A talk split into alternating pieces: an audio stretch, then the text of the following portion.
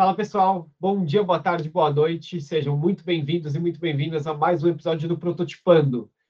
Como sempre, esse podcast ele tem como objetivo a gente prototipar, criar, cuidar de ideias sobre o nosso presente, passado futuro, sempre nessa vertente ou nessa área de inovação e criatividade, tanto no mundo corporativo, para o nosso dia a dia, para as nossas vidas, o mundo governamental, terceiro setor, enfim. A ideia é a gente tentar costurar ideias para um novo mundo. Uh, hoje eu tive uma conversa muito profunda, muito interessante com a Ana Flávia Ribeiro. A Ana ela é consultora de transformação digital, palestrante, pesquisadora na área de criatividade, inovação e tendências de futuro. Tem, enfim, uma grande experiência como executiva e gestora de, de áreas de tecnologia é, liderando projetos de cyber, digital, cloud marketing, outsourcing. Uh, e ela é cofundadora da Associação Polímata e da Tribo Polímata, que é um coletivo que reúne mais de 660 profissionais multidisciplinares. A nossa conversa hoje, gente, ela eu vejo que ela desenha um pretexto ou ela dá para a gente as ferramentas necessárias para a gente tanto compreender o mundo hoje e principalmente o que fazer a partir disso ou como a gente deve se posicionar. Eu vejo que a Ana, ela, enfim, esse com certeza vai ser o primeiro de alguns, algumas conversas que a gente tem que ter, porque nessa conversa a Ana ela deu as bases necessárias para a gente ler o mundo e entender o que a gente faz ou como a gente se posiciona para que a gente consiga desenhar algumas oportunidades de futuro. Né? Então, enfim, foi um papo interessantíssimo. Eu deixo vocês com Ana Flávia Ribeiro. Um, dois, três, prototipando. Bom, Ana, primeiro, obrigado pela, por topar fazer esse bate-papo. Eu estou bem animado, já estava conversando aqui antes, estou bem animado para te ouvir. Falei, deixa eu soltar o rec logo para gravar tudo que tu está falando, porque está sendo muito interessante. Uh, Pedrinho, é, obrigada. Antes de mais nada, estou é, muito feliz, muito grata de estar aqui com vocês. É, acho incrível quando janelas se abrem para a gente poder falar, talvez, de algumas maneiras da gente pacificar a nossa relação com a vida, com o mundo, com as coisas hoje, né, que está tudo muito conturbado. Então, estou aqui, a hora que você quiser, o jeito que você quiser, vamos engatar esse papo. Me fala uma coisa, Ana. Eu queria muito entender um pouco da sua história em relação à polimatia. Assim, quando que você entrou em contato pela primeira vez com esse termo? Quando que você é, se deu conta de que isso existia e da importância é, da emergência desse, desse termo e, da, e de viver esse termo no dia a dia? Como é que claro, foi essa história? Claro, vamos lá. É, eu acho que primeiro vamos pontuar rapidinho o que, que é, né? Polimatia, talvez muita gente já está começando a ficar familiarizado com esse termo, outras pessoas ainda é, associam, porque de certa maneira está associado com lifelong learning, apesar de serem, algum, serem complementares, são coisas distintas, né? O que acontece? É, meu histórico, eu brinco no meu histórico profissional, eu tenho aí algumas reencarnações, né? Eu já tive umas reencarnações pessoais e profissionais. E aí, aí eu falo de opções de carreira, é, de tentativas, erros e acertos, de construções afetivas também, modelos de vida afetivo, família, relacionamento. E a questão de, nós estamos em 2022, a questão de uns cinco anos, seis anos mais ou menos, Pedrinho, assim, as coisas começaram a deixar de fazer sentido para mim. É, o que acontece? É, eu sou publicitária de formação, bom, tenho 52 anos, sou publicitária de formação, morei muito tempo fora do Brasil, e eu comecei a trabalhar muito cedo, né? Então, assim, a minha geração, oriunda dos anos 80, né? Aquela coisa do yuppie, os, os netos dos hippies, os filhos dos hippies que caíram de cabeça no neoliberalismo, caíram de cabeça no, no mercado, né? É, a gente tinha, talvez até mais do que os millennials, ou mesmo Z, hoje, a geração Z hoje, a gente tinha muita pressa em fazer as coisas acontecerem. Né? E eu sou fruto, filha, tanto quanto vocês, de um modelo é, de vida e educacional que falava que era para começar cedo, é, ser profundo, conhecer muito sobre alguma coisa e ser muito bom naquilo. E se você fosse muito bom naquilo, é, 50% a 60% da tua vida estava resolvida. Na verdade, eu nunca dei muito fit nesse modelo, né? Então, eu comecei esse processo, fui, fui abençoada de ter tido uma estrutura razoável familiar que me permite estudar, nada, nada do outro mundo, mas assim, me permite estudar, me formei cedo em publicidade e marketing, comecei a trabalhar como redatora publicitária muito cedo, com 22 anos, meu primeiro crepe. Eu falei, meu, slogan de sabão em pó não é o que eu quero fazer o resto da vida, me desculpa. Né? Eu já tinha uma encrenca em relação a, a, a certos tipos de compromisso é, pessoais, ou compromissos, eu diria até éticos, as pessoas não gostam disso, mas compromissos éticos que se tem quando você assume e adota que a roda é, da organização da tua vida, ela tem que ser não ao redor da pessoa, mas ao redor do cidadão consumidor, que eu falo, né? Então, eu tinha já essa, um pouco dessa, pô, nós, nós estamos falando de 25 anos atrás, mas eu já tinha um pouco dessa encrenca. Caí fora do Brasil, é, fui mochilar, fiquei quatro anos mochilando na Europa, porra loqueando tudo que eu tinha que porra loquear. Quando eu voltei para o Brasil, ainda sem a menor ideia do que fazer, foi o advento, veio junto com a chegada da internet. Então, em 1998, a web estava chegando aqui no Brasil, ninguém sabia muito bem o que, que era. Nessa época, é, eu tive uma sorte, que é, eu, eu tive, eu desenvolvi intuitivamente a capacidade de fazer conexão entre polos de conhecimentos diferentes. Então, acho que a minha, a minha interligação com a polimatia, que agora eu me dei conta que eu nem falei o que, que é, a gente vai dar uma pausa e eu vou definir, mas ela veio disso, essa interligação de polos dentro das empresas, silos de conhecimento. Então, assim, legal, bota um silo para falar com o outro. Na época, ninguém falava né, que o pessoal é, de negócios tinha que entender o pessoal de TI, ou o pessoal de TI tinha que se entender com o pessoal de RH. Era mais ou menos do vamos fazer aí um sistema qualquer, bota para rodar para resolver um problema de processo. Acabou dando certo minha carreira em tecnologia da informação, carreira brilhante, e 21 anos trabalhando com isso. E aí, é aquilo que eu te falei, há cinco anos, quase seis, o mundo deixou de fazer sentido para mim. Isso aconteceu porque eu comecei a sentir na minha opção profissional, nessa época eu estava como diretora de uma multinacional muito grande de tecnologia, eu consegui, consegui ver o poder que a tecnologia estava, é, que até então era celebrada, ela estava tendo é, no rastreamento da vida das pessoas, mais do que isso, numa conformidade de pensamento.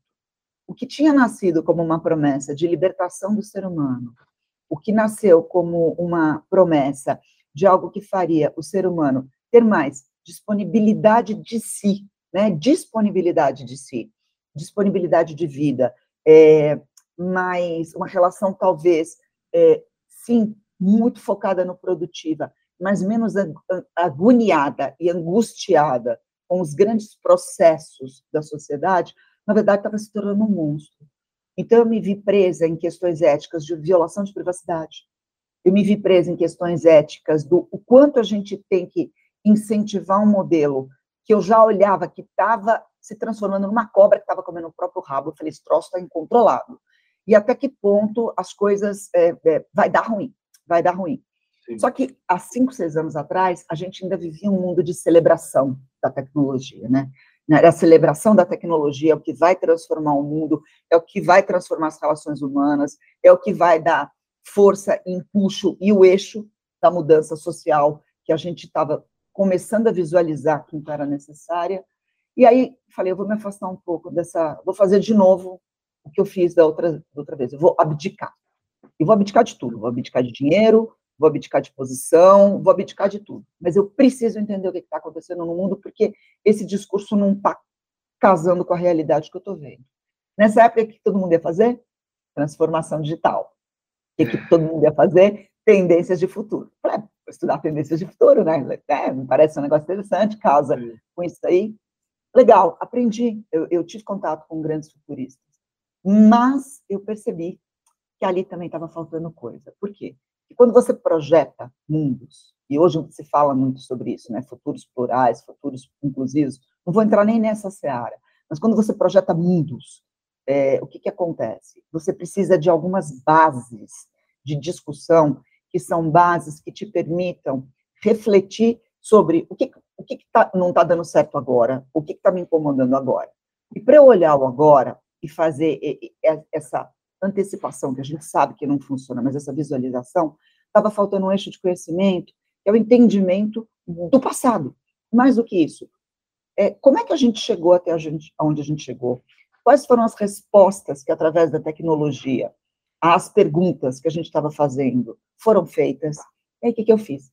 Larguei tudo de novo. Eu fui estudar filosofia. Só que eu fui estudar filosofia em um lugar muito diferente, dentro de um mosteiro, dentro de um mosteiro beneditino. A primeira faculdade de filosofia da América Latina, é, e a, que gerou a USP, que gerou a PUC, é a Faculdade de Filosofia do Mosteiro de São Bento, aqui no centro de São Paulo. E aí, é, o tempo lá, Pedro, bate de um jeito diferente. Lá eu entendi que, independente de vieses e visões de estudos, que podem ser maiores ou menores, no sentido de eurocêntricas, maiores ou menores, no sentido de priorização de uma ou outra linha de conhecimento, o, os monges me ensinaram que existe uma sabedoria imensa no recolhimento e nesse tempo que está batendo diferente. Então, eu caí durante quatro anos em um outro tempo, né? Um tempo que, inclusive, às vezes me dá muita dificuldade de fazer ele conviver com essa aceleração de tempos que a gente tem agora. Durante esse processo de formação como filósofa, eu comecei a ter uma geração de insights, colocando a tecnologia, tudo isso para te contar aonde chegou a polimatia. É, quando eu comecei a colocar o conhecimento que grandes mestres de filosofia estavam me dando, bons conhecimentos que alguns futuristas me deram, e o conhecimento de processos, ou dessa, dessa pele, dessa segunda pele, porque tecnologia não é processo mais, tecnologia é uma manifestação antropológica da nossa natureza, né?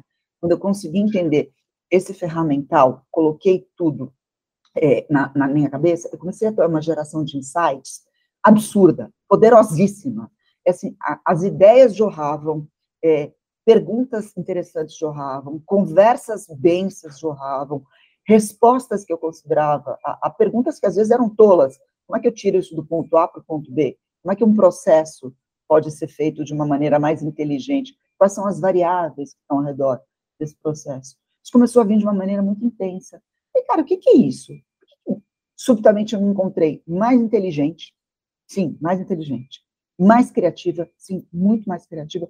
Por que está jorrando? De onde está vindo essa fonte, até então desconhecida, não só de novas ideias, novos insights, mas esse prazer nesse exercício, nessa ligação de pontos. Eu comecei a estudar criatividade humana. E num desses estudos minha, de criatividade humana, numa dessas pesquisas intensas que eu fiz, eu descobri esse termo, polimatia, inclusive através de um brasileiro chamado Michael Araki, bota depois na telinha aí, Michael Araki. Para mim, um dos, dos, gênios que a gente tem aqui, está fora do Brasil hoje, ele saiu fora do, do Brasil, que faz um estudo intenso sobre isso, sobre essa capacidade, então, explicando o que é, que é polimatia, essa capacidade que o ser humano tem de exercitando múltiplos aprendizados simultaneamente, em profundidade, em abrangência, mas principalmente conectando de uma maneira é, meio que descompromissada e meio que estruturada, Madison Madison, com o conhecimento dos outros, as ideias surgem de uma maneira muito mais é, boa, muito mais útil, muito mais adaptativa, diria até, aos momentos que a gente está vivendo. E eu comecei a desenvolver, então, esse terceiro campo de estudo. Trabalhando, sim, com tecnologia, ainda estou enfiado em um monte de projetos de tecnologia pesado, mas com a característica de que o embasamento da filosofia, que é a minha paixão, o embasamento de esse olhar, de tentar fazer um pouquinho de, de olhar de futuro, mas principalmente entendendo que esse 360 tem que ser coberto, é, é, pô, isso vira um campo de conhecimento assim, fenomenal. E adoro. É isso. Ficou muito comprido? Imagina, imagina, nem um pouco, nem um pouco. Super interessante, Ana. E, e é interessante isso, e, e, como é que as pessoas chegam nessa realização, Ana? Como é que você vê o processo? É, porque, naturalmente, eu entendo que todos nós temos a capacidade de, de desenvolver essa, essa habilidade, essa leitura, essa sensibilidade, vamos falar assim. Né? É, mas me parece que existe um processo para a gente alcançar isso. Então, é, vamos dizer assim, se eu, se eu fosse uma criança de, de uns 11 anos, eu, ia te perguntar assim, mas quem são os polí, polímatas? Tá, então vamos lá. Eu acho que é duas coisas. É, polimatia, ela é para todo mundo? É. Ela é única no modelo que ela, que ela tem? Não. Ela, ela é uma ferramenta de construção é, de, de um modelo de felicidade, de pacificação na vida? Sim. ela, ela, ela, ela absorve autoconhecimento? Sim. Mas ela é uma coisa que ela está sujeita a alguns vetores. Obviamente, é, você tem temperamento e personalidade. Então, como é que a pessoa se relaciona com o processo de curiosidade, de absorção de conhecimentos na vida, e como é que em uma criança especificamente você é, é, não mata essa chispa, né? Está todo mundo para careca de saber que o nosso sistema educacional, o sistema educacional está buscando sair desse tipo de modelo engessado, tá? Porque o que é importante a gente entender é que ela é alguma coisa natural no ser humano, né? Se a gente olha a nossa relação, até como espécie, com o ambiente, porque ela nunca não é uma coisa interna, né? Parece que é uma coisa super cabeça, uma coisa interna, de estar dobrada, é, virada em cima de livros, não. Na verdade, é, é, é um exercício de uma sensibilidade de coerência com o externo e com o interno. É, ela está sempre jogando nessa dupla chave, né? É nessa percepção do ambiente e nesse ajuste que você tem dessa percepção e de como que você responde ao que o, o, o ambiente ou te pede ou aquilo que você quer gerar para o meio ambiente. Ela não tem esse viés solitário do cara que está sentado no sofá dentro de uma biblioteca, até pode fazer isso também, mas ela é muito mais esse afinamento de entendimento que talvez o ambiente naquele momento esteja te pedindo é, um olhar e, por consequência, uma resposta muscular e para ativar uma resposta muscular, porque tudo que a gente faz na vida é resposta muscular, né? É, escrever um texto é uma resposta muscular a uma necessidade que o ambiente te gera. Comer é, é, super complexa, no fundo, é uma resposta muscular a, a, um, a um, um, input que o ambiente está colocando dentro de você. Ou a um problema, ou uma percepção de um problema, ou uma antecipação de futuro, né? Então, esse exercício dessa sensibilidade, a gente teve isso muito limado ao longo dos últimos dos nossos 100, 200 anos de conhecimento. Porque a resposta que o ambiente estava pedindo para um ser humano, o que, que era? Uma resposta mecânica. Repita ações, repita respostas, repita a alternativa A, alternativa B, alternativa C. Repita código, mesmo para programador, né? Repita código. É sempre, era sempre uma, uma industrialização, uma automação de uma, de uma resposta a um ambiente controlado. Só que o que a gente descobriu nos últimos 10, 15 anos? O mundo não é mais um ambiente controlado. E isso sim, a tecnologia tem um papel absurdo. O mundo é um ambiente descontrolado, as variáveis são imensas. Ao mesmo tempo que a gente está aqui trancado dentro de casa, trabalhando, se possível, no home office, para quem gosta, para quem quer, a gente sabe que do lado de fora tem uma série de questões de vida prática, desde organização de coleta de lixo, até como é que a entrega da comida faz, até a degradação do meio ambiente, que são respostas ambientais extremamente mutáveis, ou seja, as, a, as perguntas podem ser eternas, mas as respostas, elas estão sendo que ser, serem mutadas muito rapidamente, elas estão mutando muito rapidamente porque o ambiente está mudando muito rápido. Então, assim, se a gente não entender que para poder dar essas respostas, não adianta a gente estar tá sentado na frente do micro, fazendo a mesma automatização de processos, que a resposta vai ser a mesma, vai dar ruim. A gente vive na era do antropoceno, você sabe, né? O antropoceno está batendo no peito da gente com os dois pés.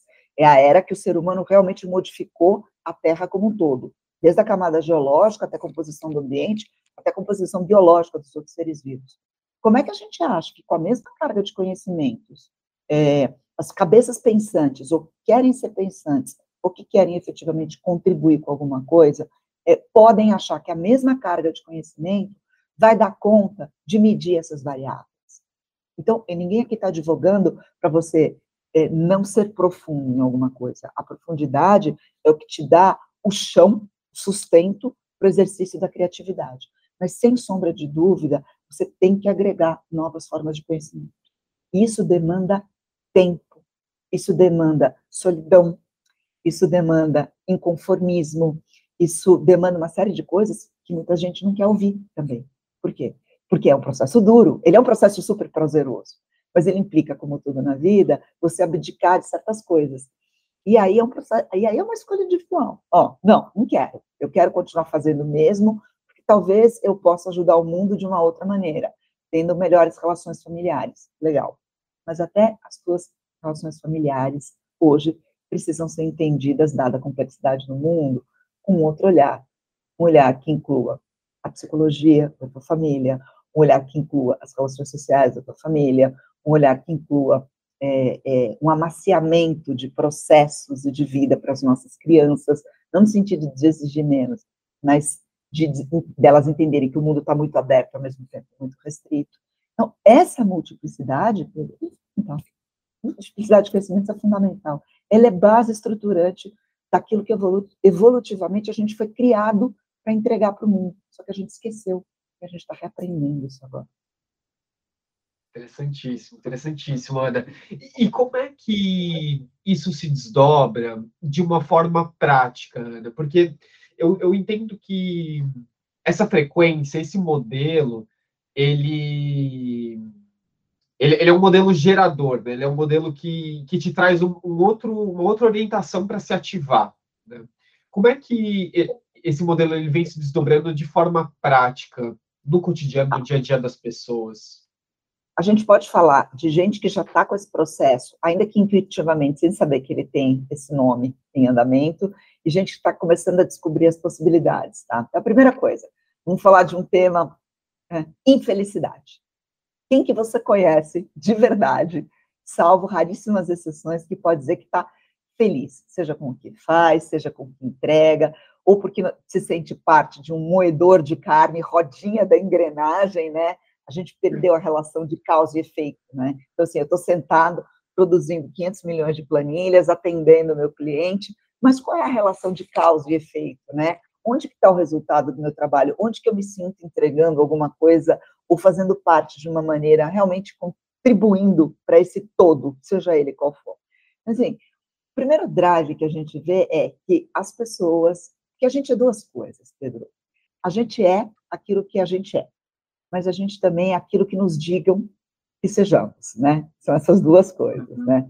Aquilo que a gente é, nosso temperamento, a nossa personalidade, que nos dá prazer, que nos dá felicidade, ele vem de nascença, né? Tem um componente biológico, tem um componente genético, mas tem, tem todo um componente de formação.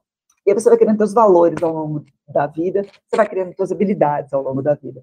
Em um determinado momento, você para e pensa, cara, é assim, mas essas habilidades e esses valores não estão refletindo naquilo que eu tenho lá atrás, dentro do meu temperamento, da minha personalidade. Não é isso, né? Aí você começa a procurar, você começa a tatear aquela fonte difusa, aquela, sabe, aquele incômodo, aquela pulguinha atrás da orelha que te fala, meu, talvez devesse ter uma outra maneira. Será que tem uma outra maneira? Meu Deus, mas será que se eu for fazer de outra maneira, eu vou perder emprego? Eu não vou conseguir pagar minhas contas? Ou não estou conseguindo pagar as minhas contas? Preciso, né? Tem muito giro ao redor do sustento. E é óbvio que a gente está falando aqui de situações, situações, modelos e modelos. Gente sabe que tem muita gente que está fazendo o básico para ganhar vida, né? Mas mesmo assim, eu vou te falar que eu conheci alguns entregadores de iFood e alguns motoristas de aplicativo que têm, assim, essa chispa, essa vontade, essa, que já praticam isso, né? Então, eu converso, eu brinco, eu converso do porteiro ao presidente com isso daqui, cabe para todo mundo. Então, assim, dá para encaixar, tá? Então, o que acontece? A primeira coisa, assim, eu ver essa inconformidade. E aí, Pedro, é, é uma questão que vai depender de cada um. O quanto você consegue lidar com, com, com um tipo de, de bichinho te roendo. Quando você levanta a tampa desse bueiro, o bichinho que está te roendo vai aparecer. Tem muita gente que ah, levanta a tampa do bueiro, olha e taca o bueiro de novo. Fala, ai, não vou conseguir lidar com isso. Está tudo bem, cada um no seu tempo, Sim. cada um do seu jeito mas normalmente é pela inconformidade. E aí a pessoa começa a avaliar. Tudo gira ao redor do capital, né? Tudo gira ao redor da produção. Vamos colocar assim. Pô, eu não estou produtivo. Não, ou eu não estou produtivo, eu não estou feliz. Que a gente tem essa associação, né? Eu preciso estar produtivo para ser feliz. Se eu sou feliz, eu sou produtivo. Quebrar. Primeira coisa, quebra isso aí. Isso é uma doença que se instaurou na sociedade hoje, né? Repicracia, né? A gente tem a. Estava pensando nisso agora, Ana, que coisa. É epicracia, né? Tem que ser feliz. Se eu sou feliz, eu sou produtivo. Tem que fazer essa cisão. Produtividade e felicidade são duas coisas distintas, tá?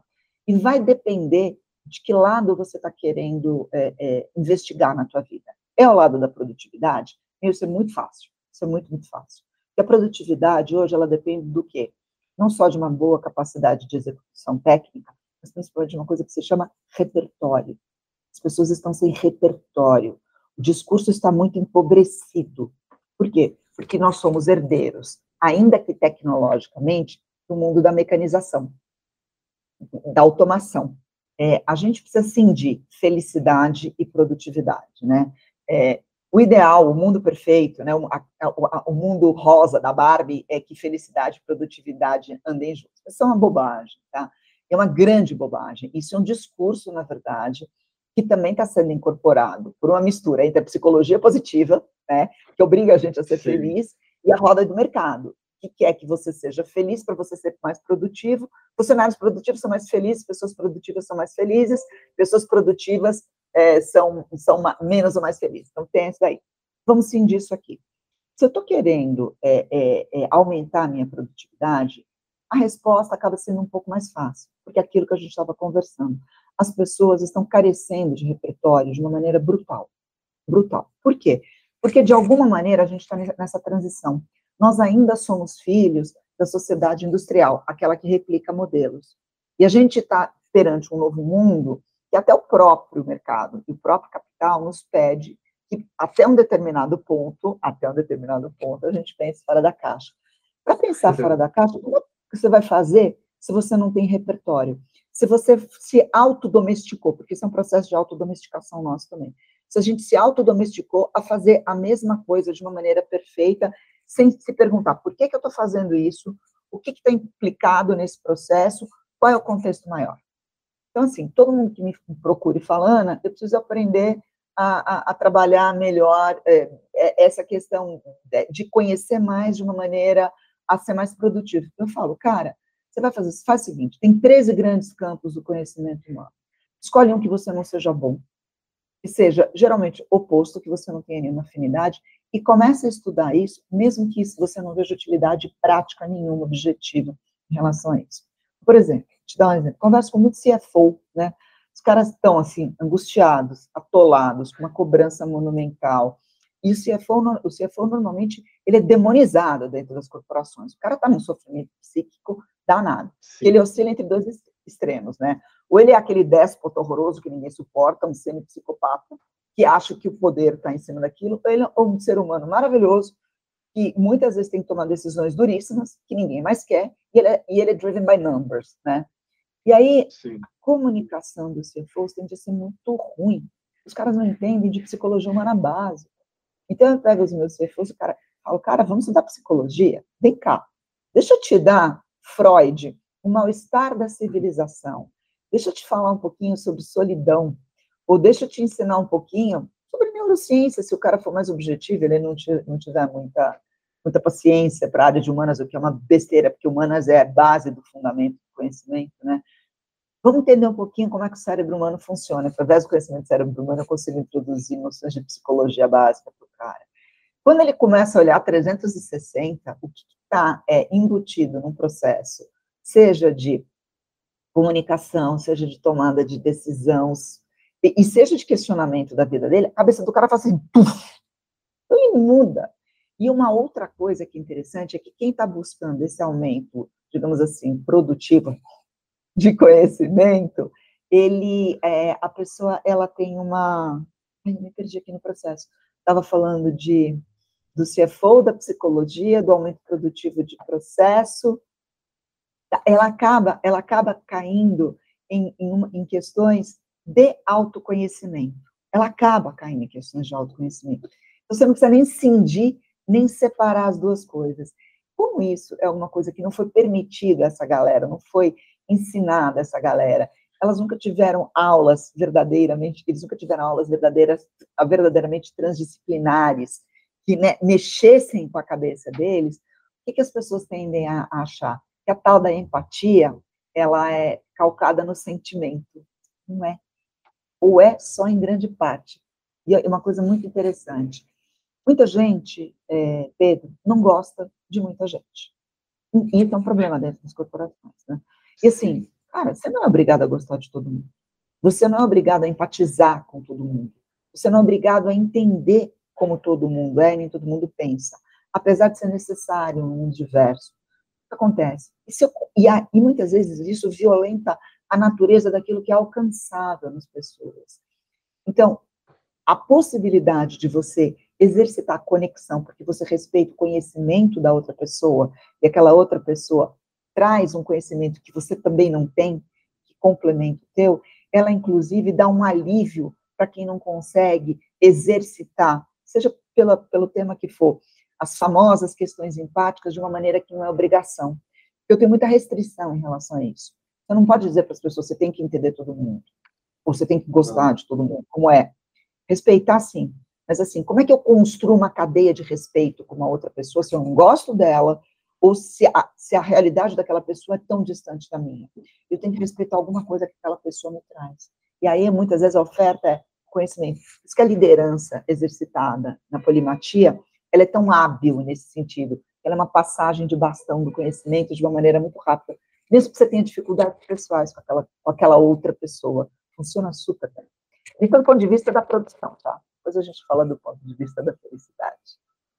Vamos, vamos entrar nisso, então, porque eu estou super interessado, ainda mais se você citou a repicaracia, eu quero, eu quero te ouvir sobre isso. Como, como é que isso se dá no campo da felicidade, Ana?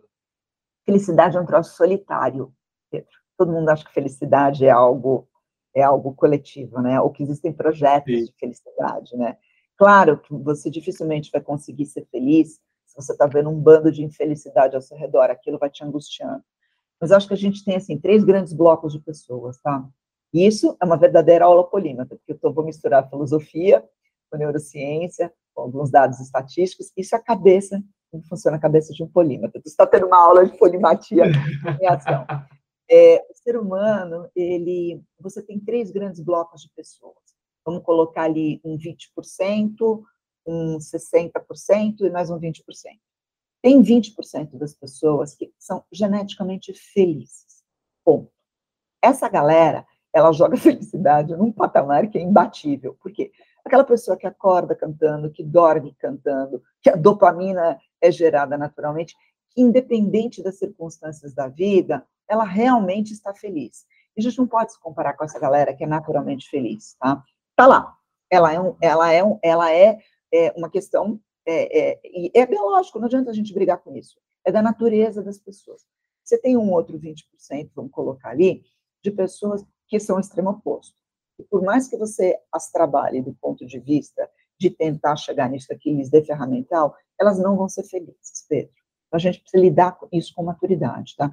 E talvez a gente tenha que permitir essas pessoas não serem felizes. Obviamente, nesses 20% aqui, a gente está falando de casos extremos que a gente, em última circunstância, que vive num grau de felicidade tão grande, que você sabe, a gente sabe muito bem onde vai parar isso, né? A degradação que isso traz para a pessoa em todos os aspectos. Então, a esse grupo aqui, existe toda uma, uma, uma necessidade é, de medicalização, você tem uma necessidade de um apoio biomedicinal mesmo, um entendimento genético e orgânico, que a infelicidade dessas pessoas é uma infelicidade orgânica.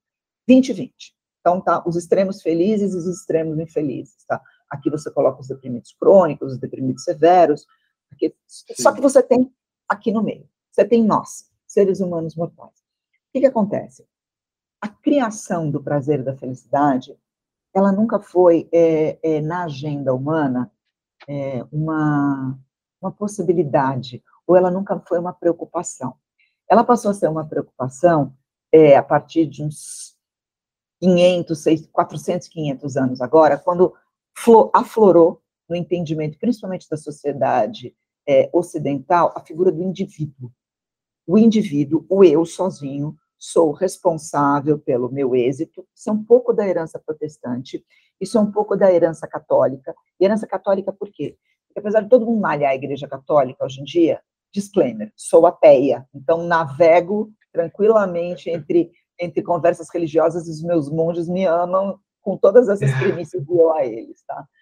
A Igreja Católica, ela tem uma vantagem, é, ou ela tem uma vantagem, não, ou ela tem um, uma coisa que a gente não pode tirar dela. É a ideia de que o indivíduo está no centro das relações com o divino.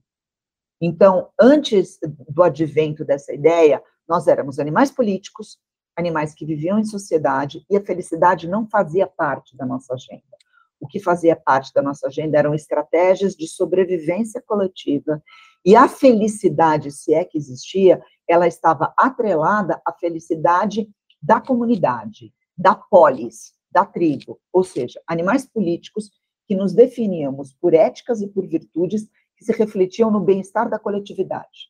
Então, a questão do indivíduo ser responsável pela felicidade dele era risível, né? era risível.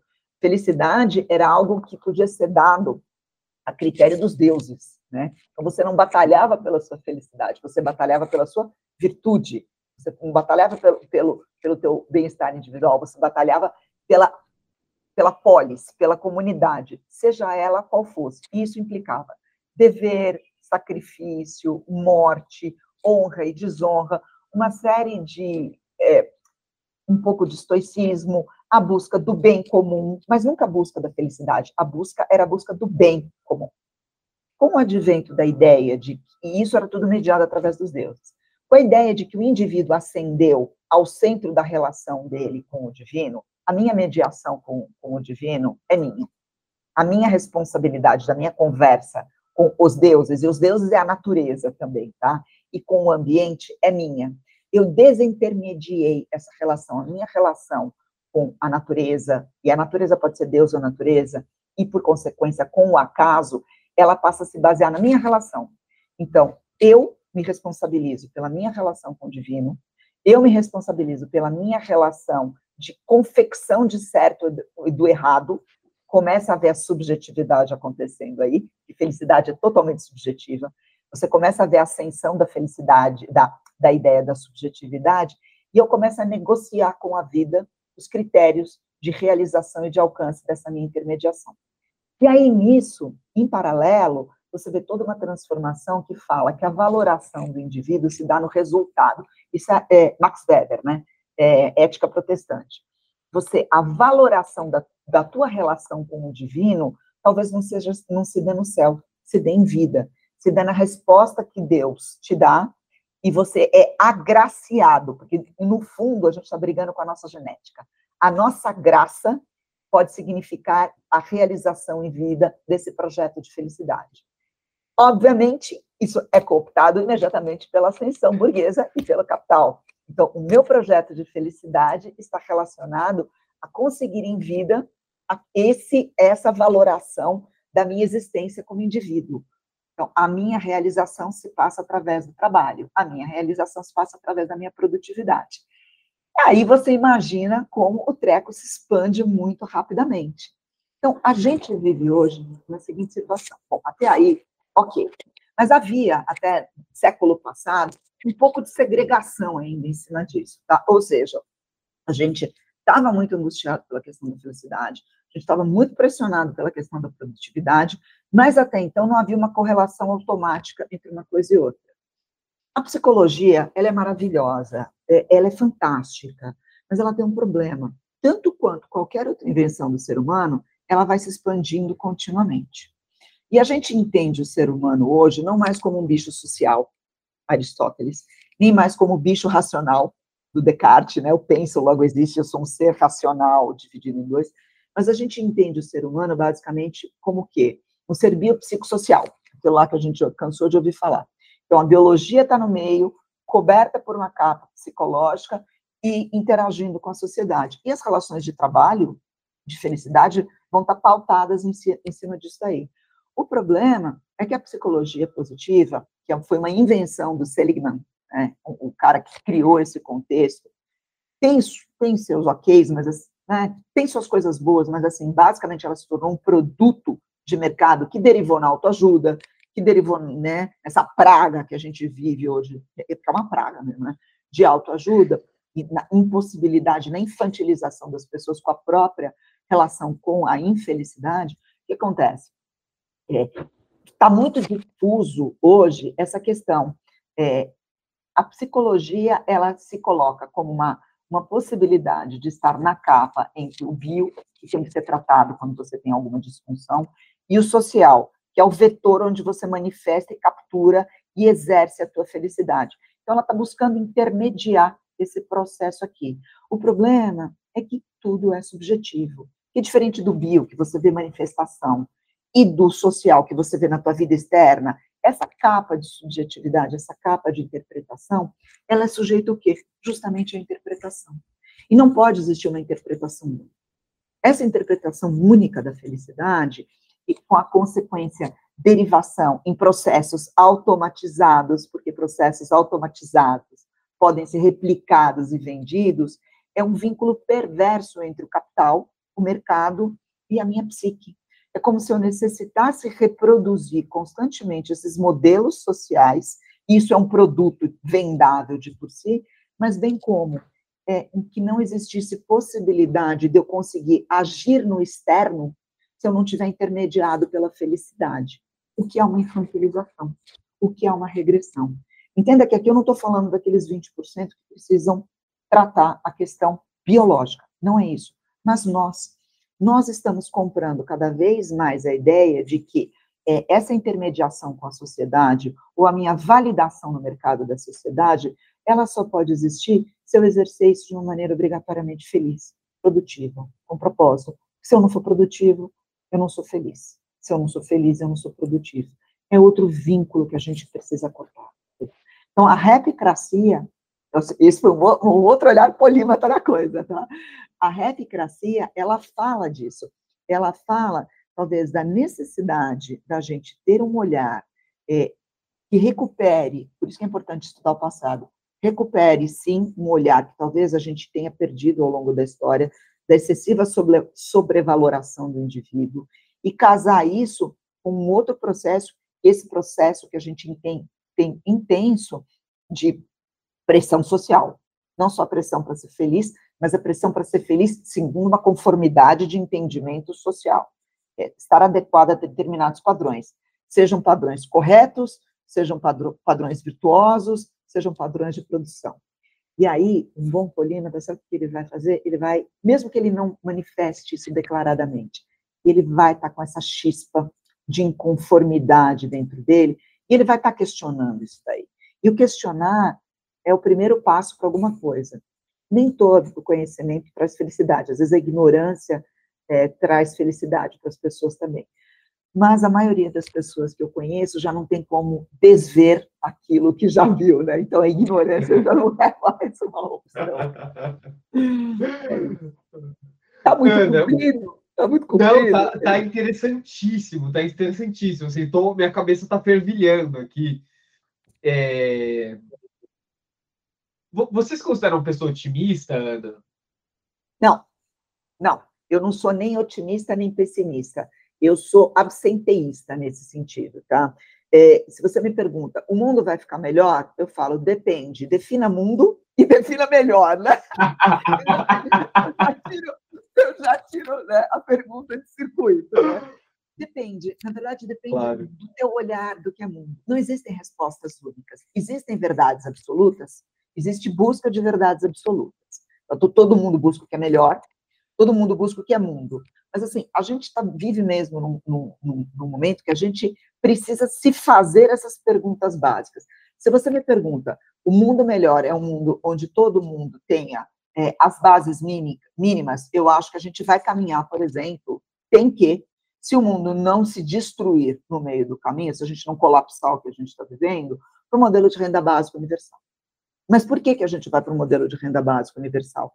Porque ou o capital faz isso, ou ele, ele, ele cai, ele derruba. Porque a partir do momento que você entra com a automação extrema, você entra com a, com a personalização extrema e a desindividuação extrema, você está tirando das pessoas, inclusive, vontade, a vontade de consumir, a vontade de possuir, a vontade de replicar.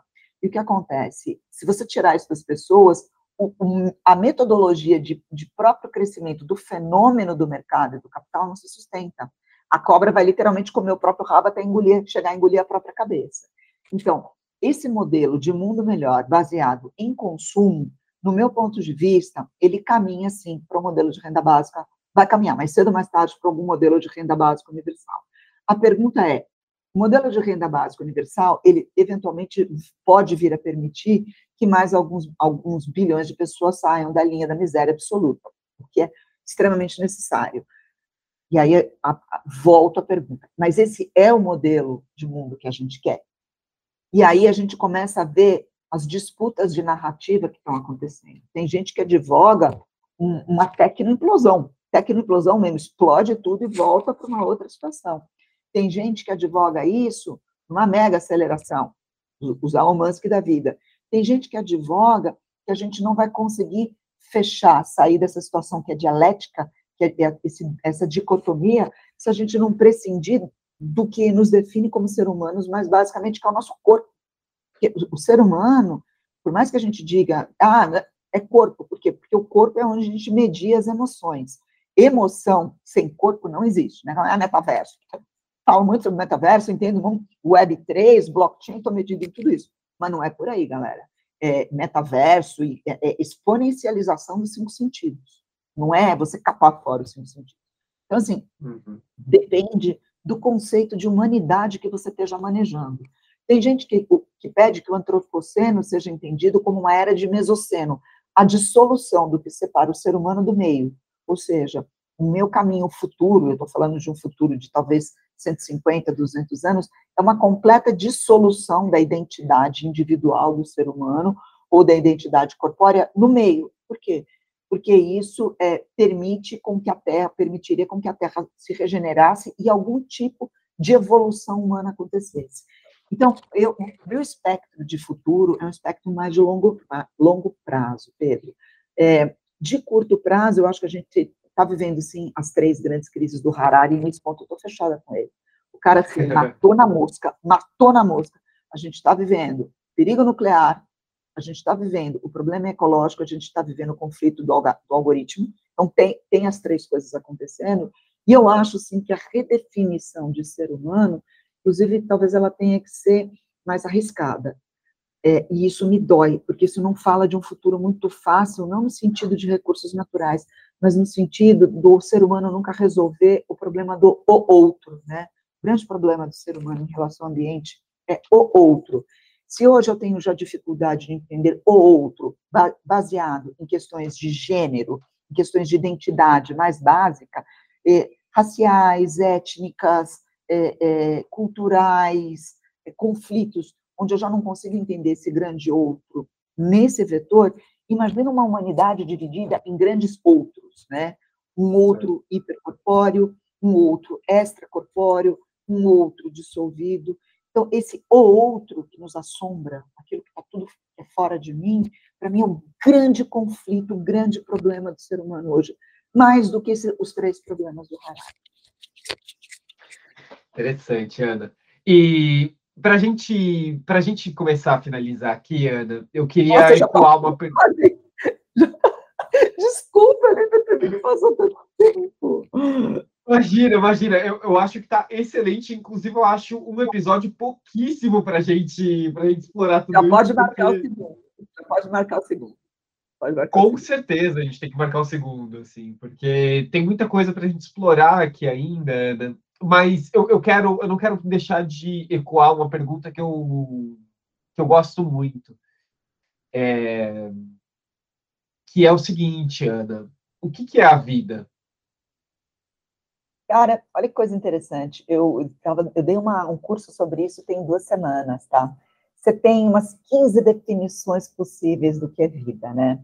Na verdade, em grego, você tem duas palavras para vida, zoe e bios, né? É, tanto Zoe quanto Bios referem à vida, mas com, com, com duas encorpagens distintas, né? Então, você tem o Bios é, da conformação biológica do ser vivo, e você tem Zoe, aquilo que é indetectável, que você, que você sabe que quando aquilo não existe, aquilo se configura como algo que não é vivo, né?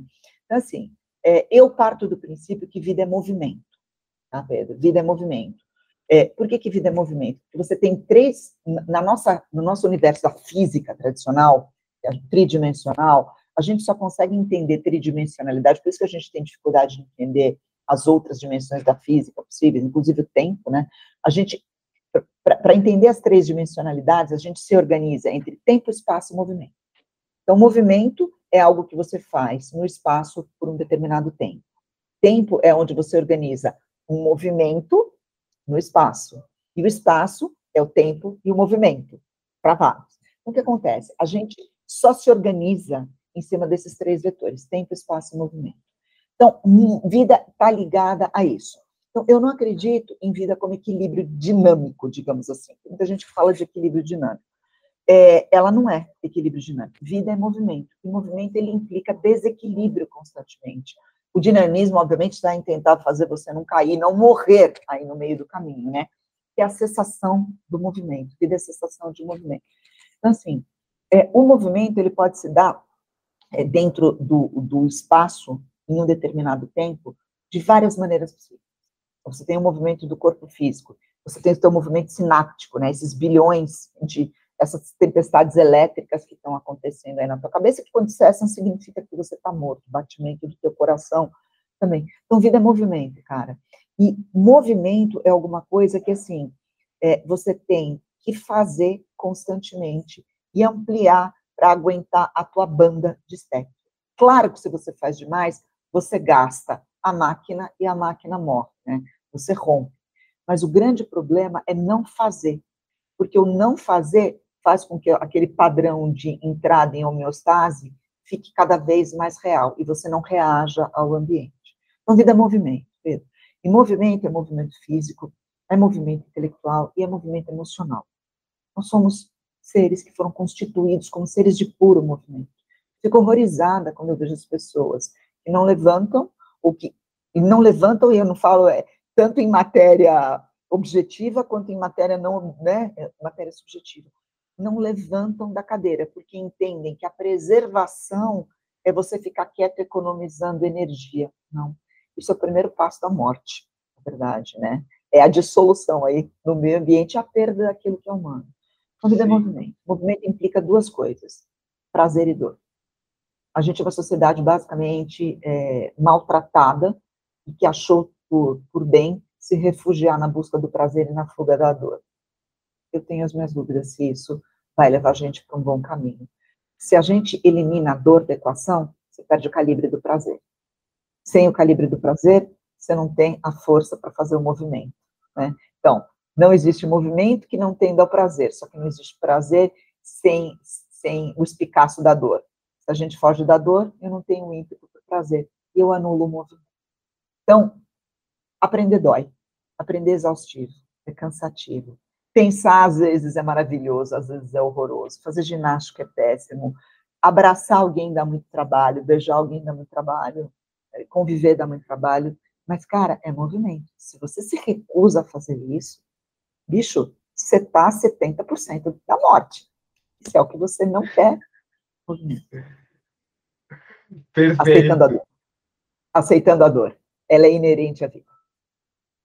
Perfeito, perfeito. Ana, muito, muito obrigado, foi incrível. Eu, eu realmente, eu tô muito certo de que a gente tem que fazer a versão 2 desse, desse episódio. A gente tem que gravar de novo o segundo, o terceiro, o quarto, porque é, tem muito ainda do que a gente falar aqui. Eu acho que...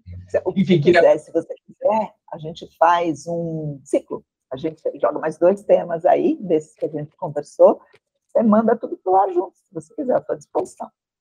Perfeito, perfeito. Ana, para quem quer saber mais sobre você, saber mais sobre o teu conteúdo, que você fala, como é que as pessoas te acham?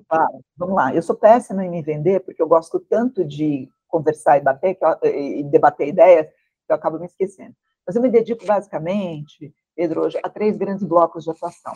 Minha, a primeira é na minha área de tecnologia, então eu estou como consultora de alguns projetos muito grandes aí de blockchain e web, então, isso aí está tá guardadinho, isso aí eu não, não tenho nem mais throughput para mexer em mais coisas, tá? Mas tem essa área de transformação digital, sim. E as outras duas grandes áreas de atuação que eu faço, a primeira é palestra, então eu estou com uma agenda assim, incrível de palestras ao longo do ano, Legal. e eu falo tanto para empresas quanto para pessoas físicas, tá? É, muito sobre, sim, é, transformação, liderança, a carga de conhecimento que as lideranças e as organizações precisam é, para entender é, o que, que elas precisam gerar e quais as perguntas, inclusive incômodas, que devem ser feitas nesse processo. Tá? Então, muita palestra, muito, muito conteúdo para a empresa em cima disso, e tem meus próprios cursos. Eu tenho uma plataforma que se chama Escale Somente, que a gente está subindo, já começou com grupos fechados, que por enquanto estão fechados, mas que muito em breve vão estar abertos para quem quiser é, é, frequentar os cursos. Os cursos hoje se dão encontros semanais, esse, é esse tipo de conversa que a gente tem aqui. Uma hora e meia sobre solidão, ansiedade, felicidade, metaverso, capitalismo de vigilância.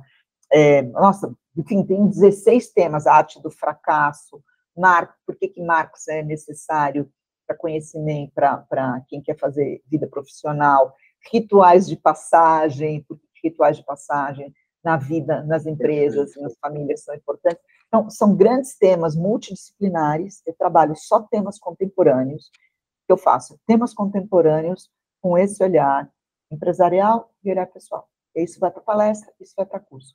E a ideia é fazer com que as pessoas tenham mais repertório, se sintam mais preparadas na vida pessoal e profissional para seguir o fluxo do conhecimento e das perguntas. Perfeito, elas saem mais perfeito. inteligentes dos meus cursos, tá? Normalmente as pessoas saem mais inteligentes. Com certeza, com certeza, com certeza. Se, se, essa pílula que a gente já teve aqui já é um, acho uma explosão de, na nossa cabeça, eu, eu fico imaginando o curso. Lembrando, tecnologia, filosofia, antropologia, sociologia e biologia. São cinco pilares que a gente tem que se desenvolver. Perfeito, perfeito. Ana, muito, muito obrigado. E com certeza a gente vai se falar em breve. Desliga aí, se quiser, me liga que a gente fofoca no PVT. Muito bem, pessoal. Essa foi a conversa com a Ana. Uh, uma conversa que com certeza começou, mas não acabou, porque a gente tem ainda muita coisa para falar, muita coisa mesmo, enfim. Sair dessa conversa muito reflexivo e com, com diversas pautas, outras, para a gente abrir agora que a gente tem esse pretexto, agora que a gente tem essa forma de ler. Então, é, enfim, essa, esse, esse, foi o nosso episódio de hoje. Uh, termino aqui com algumas referências. Então, se você se interessou por essa conversa, eu acho que uma boa conversa para ir a partir daqui, se você ainda está fazendo as suas atividades, ou enfim, não sei o que você faz enquanto você ouve o nosso, o nosso podcast, mas se você ainda, sei lá, está lavando louça, ou do trânsito, ou em qualquer lugar desse tipo, é, eu recomendo você tanto ir para a conversa que a gente teve com Silvio Almeida, que a gente falou bastante sobre rede, internet uh, e futuro. E uma outra conversa que eu acho muito interessante você dar uma olhada é na conversa que a gente teve com o Arthur Cajá, que foi nosso episódio passado. Então, fica aqui a dica. No mais, pessoal, um grande abraço para vocês e a gente se vê no próximo Prototipando. Tchau, tchau.